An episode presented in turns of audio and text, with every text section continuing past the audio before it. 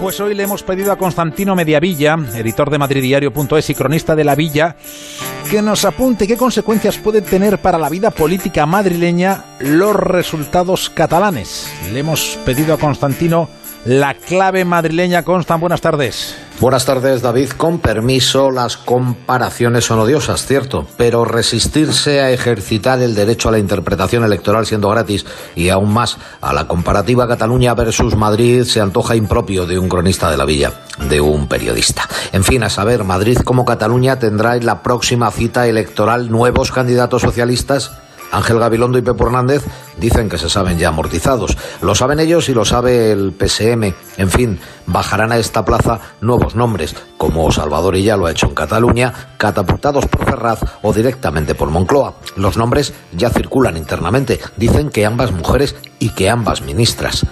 En el Partido Popular con las barbas de casado a remojo no hay contestación alguna a Ayuso ni a Almeida, salvo precipitación en el relevo de la cúpula popular, no contemplada por la debacle catalana, porque el sorpaso de Vox, en permanente ascenso también en Madrid, según los sondeos internos de partidos no afines, ya estaba descontado en las catalanas.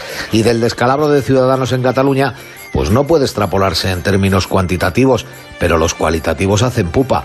Villacís y Aguado lo saben bien aunque no puedan reconocerlo. Lo cierto es que, aún así, Madrid no es Cataluña, pero sí es España como lo es Cataluña. En fin, nos falta Podemos, que se ha mantenido en escaños, pero en Madrid habrá que esperar el movimiento precisamente de Más Madrid para hacer confluir una gran plataforma de izquierdas, a falta de Carmena, encabezada por el PSM como posible única salida para desbancar a la derecha. Las barbas y el remojo electoral son hoy la clave de nuestra semana.